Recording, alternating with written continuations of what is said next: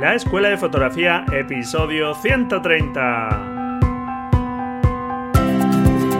Bienvenido a este podcast para amantes de la fotografía, en el que con grandes expertos y de la mano de Braulio Moreno aprenderás los conceptos que hay detrás de las buenas fotografías, desarrollarás tu creatividad y encontrarás la motivación necesaria para seguir avanzando.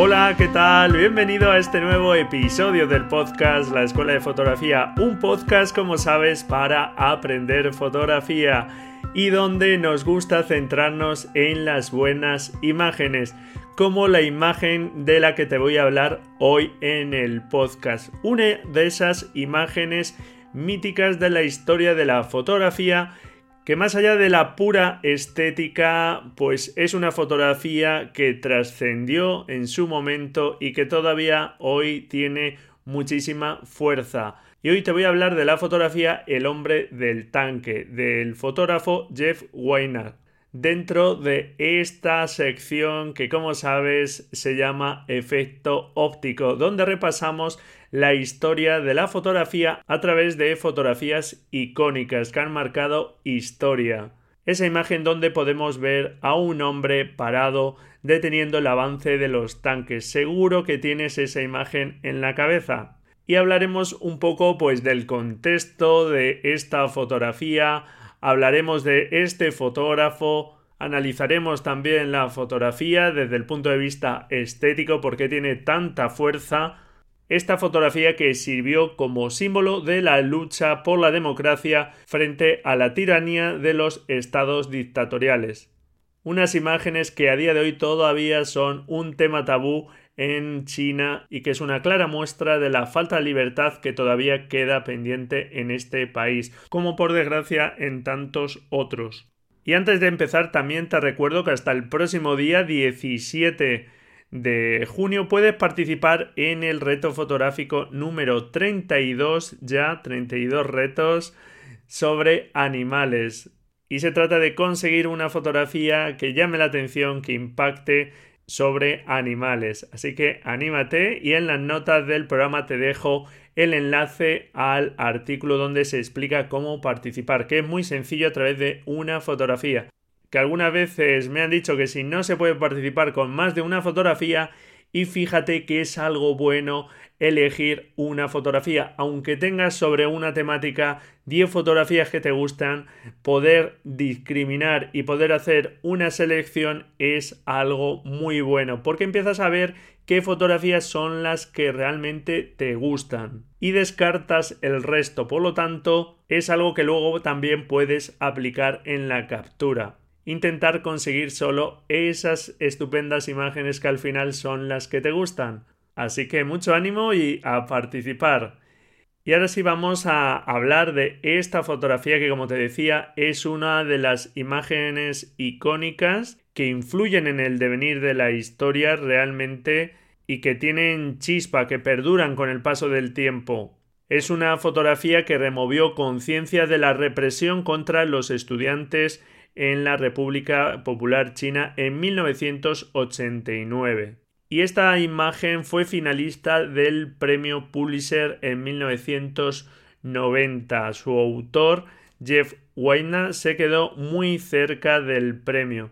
Pero como curiosidad también de esta fotografía, realmente hay varias imágenes que son muy parecidas a esta imagen de Jeff Weiner porque en ese momento había varios fotógrafos tomando fotografías en el mismo hotel, el Hotel Beijing, junto a la plaza de Tiananmen. Aparte de Jeff Weiner para la agencia Associated Press, había otros cuatro fotógrafos al menos que obtuvieron imágenes de esos momentos. El estadounidense Charlie Cole, el británico Stuart Franklin de la agencia Magnum para la revista Time, el fotógrafo Arthur Sun para la agencia Reuters y otro fotógrafo Terrell Jones que tomó fotografías a pie de calle. Y salvo este último que las tomó a pie de calle, Las fotografías de los otros fotógrafos están desde una ubicación muy parecida y cambia pues un poco el punto de vista, el momento exacto de la fotografía que trascendió de cada uno de ellos, pero realmente capturaron el mismo hecho. Centrándonos un poco en la vida de Jed Weiner, nació en California en 1956 y actualmente vive en Alemania.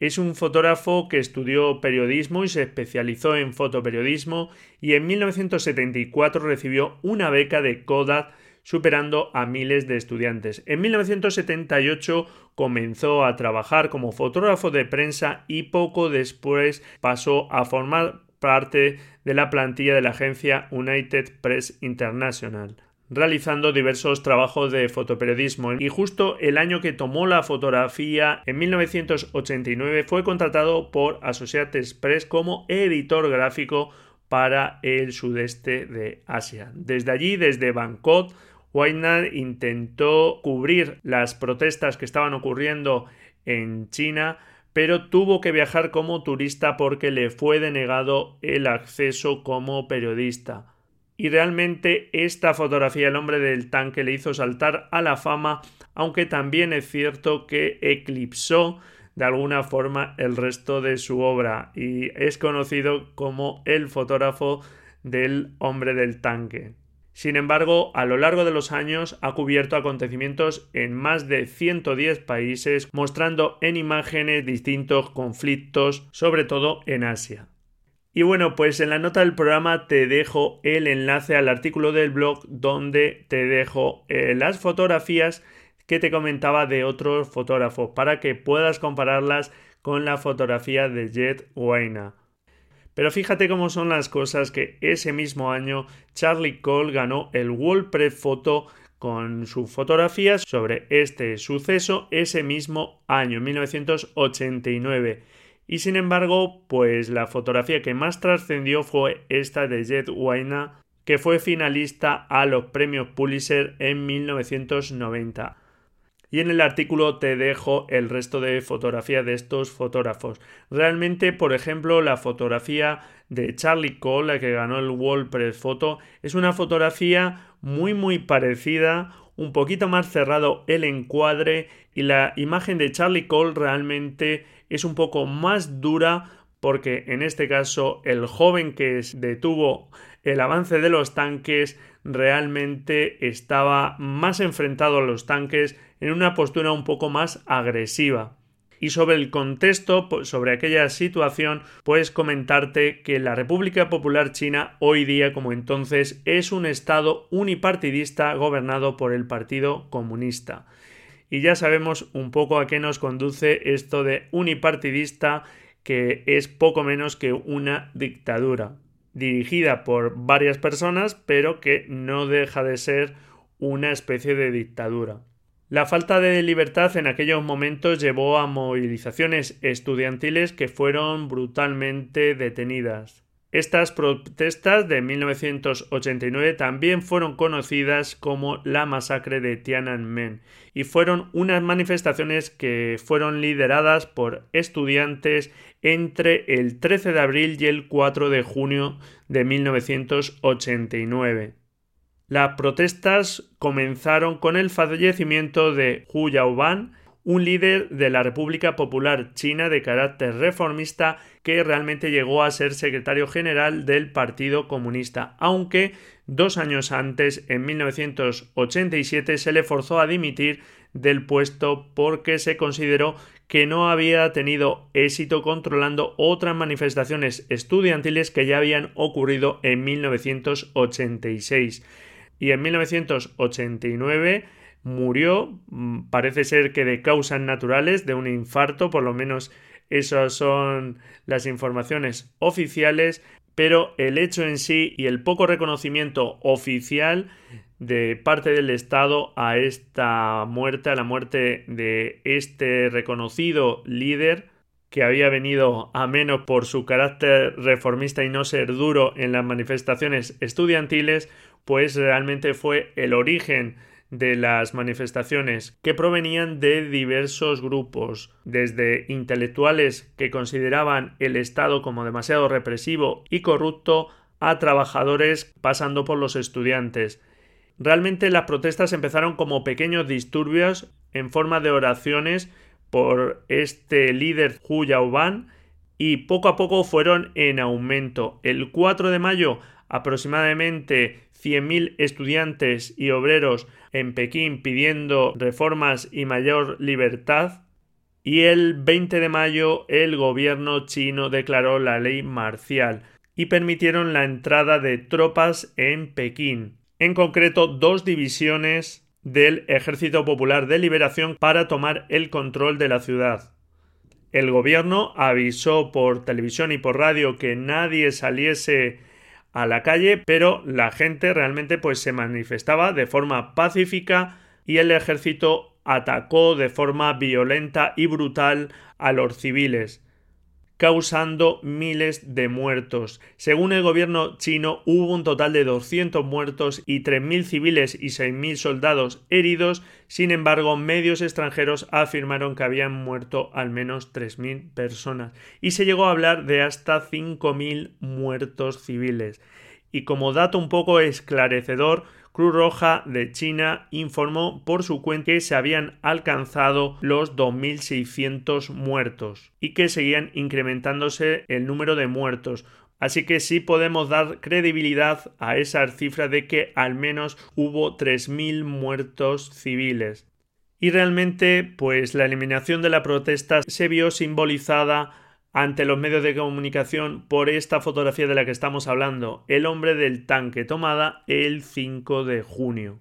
Y ese hecho, ese momento en el que ese joven se plantó delante del avance de los tanques, fue registrado también por dos videógrafos que grabaron la escena y en las notas del programa te dejo aquellas imágenes que es muy posible que tengas en la cabeza y que hayas visto de cómo se movían los tanques para evadir al hombre y el hombre se movía obstaculizando el avance de los tanques de forma la verdad muy muy valiente. Esta fotografía se mostró como el símbolo del movimiento democrático de China, de la lucha por esa democracia y la imagen alcanzó una resonancia internacional. Sin embargo, en China el hombre del tanque fue presentado como un delincuente, símbolo de los ciudadanos irresponsables y posiblemente como una persona provocada, digamos, por gobiernos externos, gobiernos occidentales. A día de hoy el episodio todavía es tabú en China y el Partido Comunista Chino ha tratado de borrar el recuerdo. Los libros de historia y los medios de comunicación no lo mencionan. En lugar de masacre hablan de un incidente. Sobre los manifestantes se dice que eran criminales y la represión fue una acción necesaria para proteger a la ciudadanía. Pero lo cierto es que esos ciudadanos estaban desarmados y la represión fue brutal. Ese era el contexto de la fotografía y ya ciñéndonos a la fotografía el 5 de junio de 1989, poco antes del mediodía y el día posterior a que hubiese ocurrido realmente la matanza en la plaza de Tiananmen y alrededores en Pekín, un joven desarmado realmente se planta delante de los tanques del Ejército Popular de Liberación solo vestido con una camisa blanca, un pantalón oscuro y llevando unas bolsas en la mano. Y desde el punto de vista estético, del significado de esta imagen, visualmente la imagen del hombre se comporta como un punto, como un elemento muy pequeño en el encuadre y delante de la amenaza del avance de los tanques.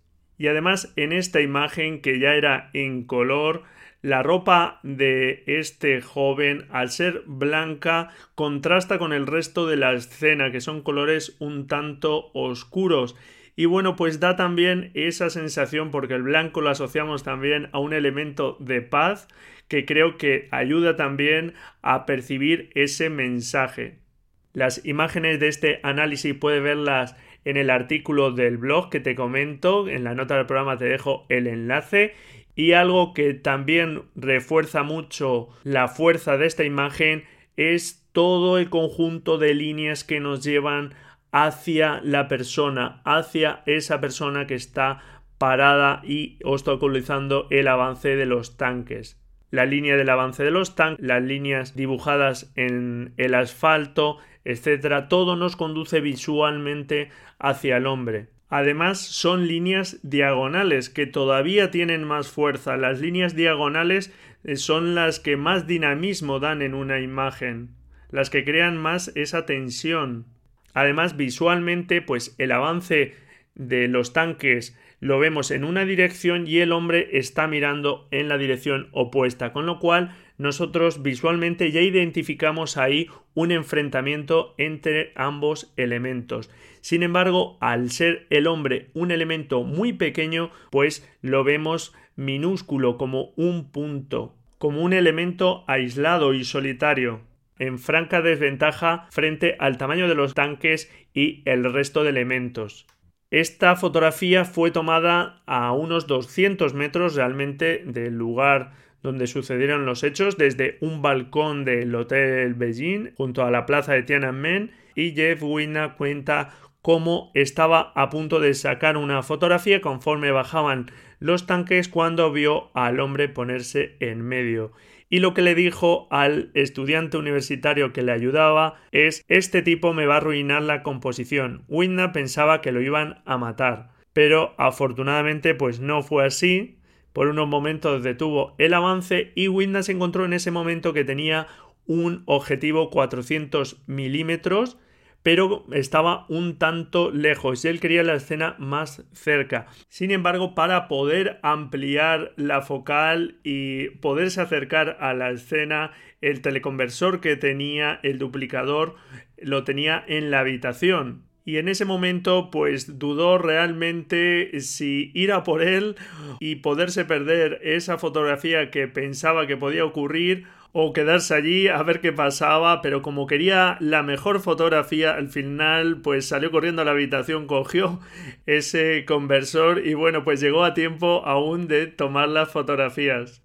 Y bueno, pues además Winna tuvo suerte porque, según cuenta, la noche anterior había sido golpeado en la cabeza con una piedra y tenía cierta conmoción, no estaba orientado del todo y en ese momento tomó solo tres fotos.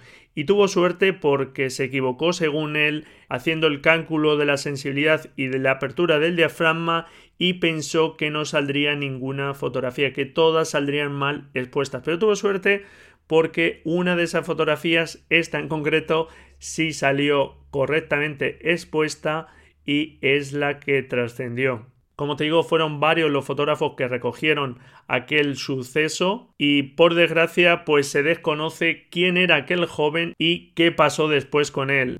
Hay varias teorías que murió pocos días después, que fue arrestado y fue ejecutado, que no, que todavía vive. En fin, que a ciencia cierta se desconoce qué pasó con este joven, pero bueno, pues ahí queda esta fotografía del arrojo de este joven que ojalá cundiese más el ejemplo en todos nosotros y tuviésemos ese arrojo para enfrentarnos realmente a esas situaciones de injusticia que vemos seguro en nuestra sociedad a menudo. Seguro que tendríamos un mundo mejor. Además, esta fotografía a Jet Weiner, que confesó en alguna ocasión que tenía una relación de amor-odio con la fotografía, porque como te he comentado, pues le hizo saltar a la fama, pero también ensombreció el resto de su trabajo, pues gracias a esta fotografía, 20 años después, volvió al lugar de los hechos para ser entrevistado por la cadena inglesa BBC y casualidades de la vida allí conoció a la mujer que hoy día es su esposa, una profesora alemana. Así que gracias a esta fotografía, 20 años después, conoció en aquel lugar a su mujer. Curiosidades de esta fotografía.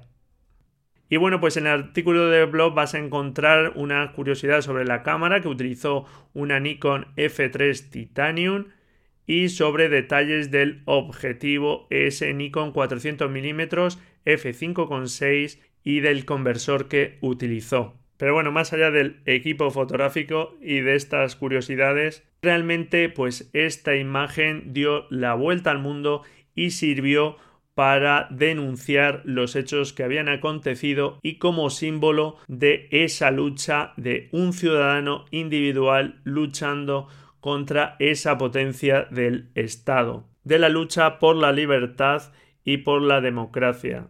Y bueno, pues no es la única fotografía de este tipo, naturalmente ha habido muchas fotografías que muestran cómo gente de forma pacífica se enfrenta a elementos armados, al ejército y por ejemplo pues en el artículo del blog te dejo la imagen del fotógrafo francés Marc Riboud, un fotógrafo que llegó a ser presidente de la agencia Magnum y que fue conocido mundialmente por la fotografía de una chica con una flor delante de unos fusiles. Una imagen de 1967 tomada en Washington en el contexto de las manifestaciones contra la guerra de Vietnam. Te la dejo en la nota del programa. Seguro que te acuerdas también de esa mujer con la flor y con esos fusiles amenazando delante con las bayonetas. Y bueno, pues con imágenes como estas podemos ver cómo el fotoperiodismo es necesario, es tan necesario como siempre. Un fotoperiodismo además de calidad para que realmente nos informen de la forma más independiente y objetiva posible de unos hechos. Y que no solo escuchemos una versión, esa versión oficial que puede ser muy distinta a la que aconteció, como por ejemplo la que te he narrado hoy aquí, que el Estado en China se ha encargado de ocultar. Y esta es la conclusión realmente, que la fotografía sirve como un icono, como un símbolo y que puede ayudar a cambiar hechos históricos, como ha sucedido en muchas ocasiones ya. Esta imagen poderosa, como te he dicho, que en lo técnico pues es muy mejorable, vas a ver que tiene grano, que tiene ruido por el tipo de película, por el conversor en el objetivo, etc. La imagen final no tiene mucha calidad, pero lo que importa es el contenido y lo que se transmite. Por eso te insisto yo tanto. Así que espero que te haya gustado pues este análisis y sin duda que no dejes de echar un vistazo al artículo donde puedes ver las imágenes que acompañan esta explicación. Y bueno, pues ahora vamos con la agenda visual.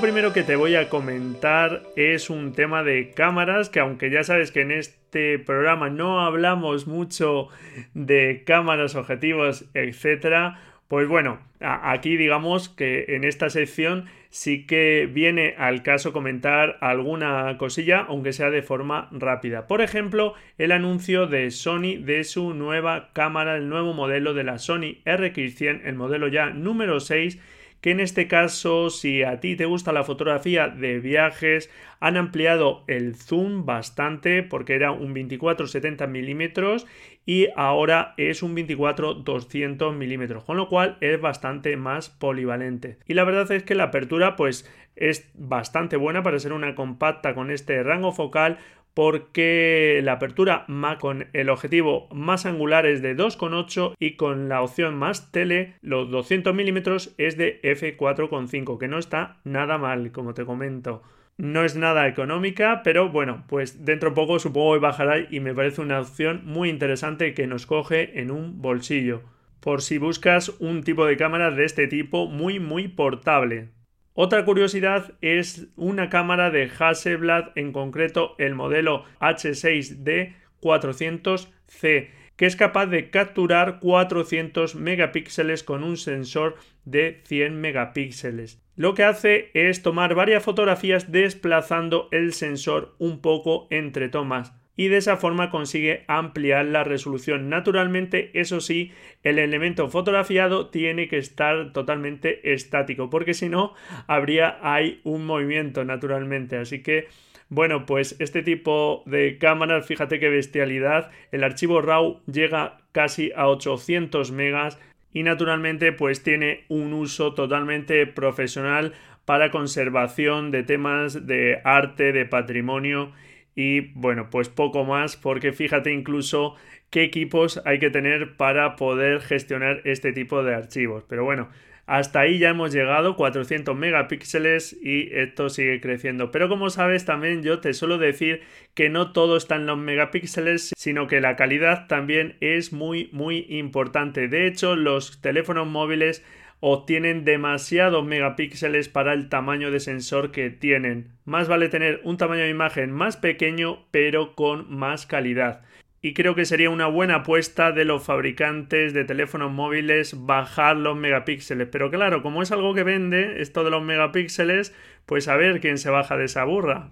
Algunos fabricantes como Samsung se han comedido un poco y bueno, eh, eh, no es malo para empezar. Sin duda, con menos resolución se comportarían mejor ante el ruido, sobre todo, como sabemos, cuando las condiciones de luz son pobres, que es cuando los móviles pues se encuentran súper justitos de calidad. Pero bueno, en estas cámaras Hasselblad la verdad es que los sensores son muy grandes y son una pasada de cámaras. Pero claro, el precio de esta cámara ronda los 50.000 euros. Ahí es nada. Noticias que conocí a través de Fotolari.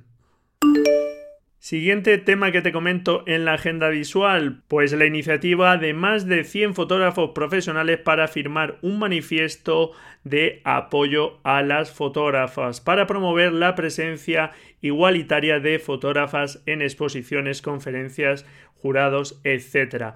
Y la verdad es que todo apoyo viene bien porque es una lástima que las mujeres no estén tan presentes como los hombres, siendo su valía pues exactamente la misma que la de los hombres. Y es algo bueno que se hagan este tipo de iniciativas que muestran a la opinión pública pues este problema y que seguro que ayudan poco a poco a que esa situación que todos buscamos de igualdad de trato de hombres y mujeres pues llegue lo antes posible. Desde aquí todo mi apoyo a esas mujeres fotógrafas, claro que sí, y estupenda iniciativa.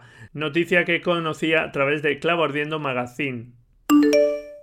De estos días también me ha gustado la explicación de Dani Gago en Fotolari de su fotografía de la marcha del el expresidente ya Mariano Rajoy, donde explica pues cómo al ver que abandonaba el hemiciclo sin terminar la sesión, cambió rápidamente su objetivo 70-200 por un 24-70 milímetros y bajó al área de fotógrafos donde pudo captar con el angular el saludo de la marcha de Rajoy. Y al ser una vista angular, pues hay una buena vista también del hemiciclo, lo que ayuda a contextualizar la fotografía y aparte de una magnífica fotografía es algo estupendo que el fotógrafo nos explique lo que buscaba con la fotografía y cómo fue el desarrollo. Fíjate que hay que estar presto para captar esos momentos. Es la agilidad del fotoperiodismo que sería bueno para todo tipo de fotografías. Estar atento a esos detalles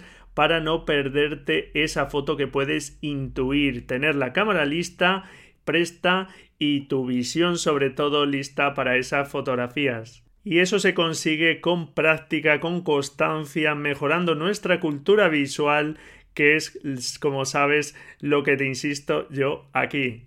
Explicación de la fotografía que puedes encontrar en Fotolari. Te la dejo en las notas del programa.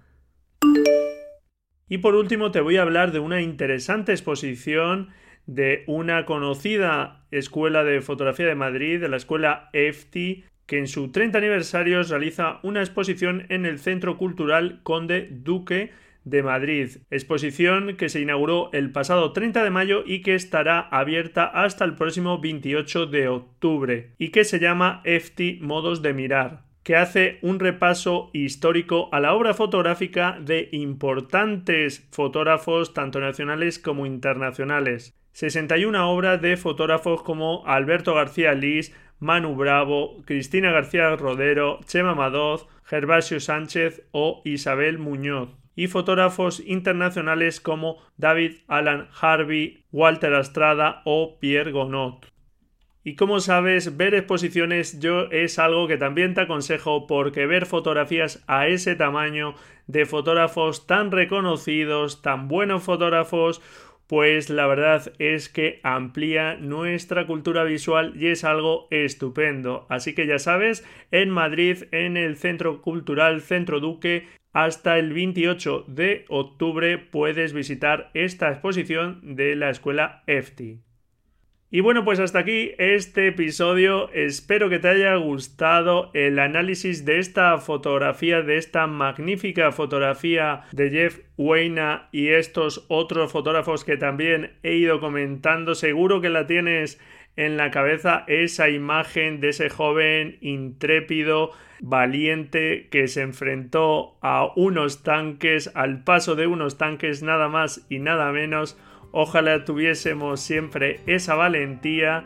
No dejemos nunca de apreciar la labor fundamental de los fotoperiodistas, cuya labor es muy muy necesaria, ya que una información de calidad es necesaria para hacer juicios de valor correctos y por desgracia hoy día están pasando por una situación muy mala, ojalá mejore. Hay algunos brotes verdes por ahí, pero ojalá se concreten y bueno, pues te recomiendo echar un vistazo al artículo del blog donde vas a ver estas imágenes que estamos comentando.